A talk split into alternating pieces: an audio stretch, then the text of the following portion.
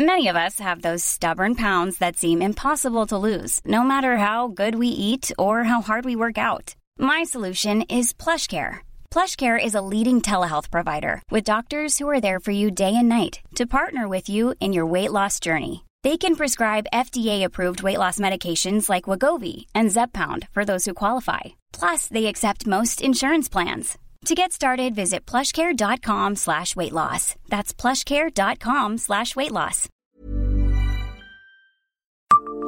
Savez-vous d'où viennent les trois oiseaux sur le blason de la Lorraine?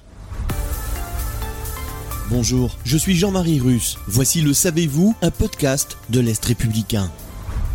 Ce sont trois oiseaux qui, on l'entend, figuraient sur les plaques d'immatriculation des départements lorrains avant la création de la région Grand Est. Portés sur une bande rouge, ces alérions ont une histoire qui remonte, dans la légende, au XIe siècle et au légendaire Godefroy de Bouillon.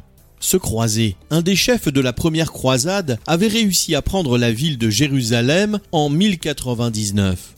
L'un des textes originaux explique que Godefroy de Bouillon voyait voler trois oiseaux depuis la tour de David. On lui explique que ce sont des alérions, une espèce de petit aigle. Celui qui réussirait à les tuer deviendrait roi de Jérusalem. Le croisé prend alors son arc et, d'une flèche, tue les trois oiseaux d'un coup. Pour autant, l'histoire officielle indique qu'il ne deviendra pas roi, estimant que le seul roi de la ville était Jésus-Christ, et donc dépendait plutôt du pape. Il se fera avouer du Saint-Sépulcre. Cela ne durera pas longtemps. Godefroy de Bouillon meurt en 1100. Son frère, Baudouin, prendra la suite et aura moins de scrupules que lui et se fera roi de Jérusalem le 25 décembre.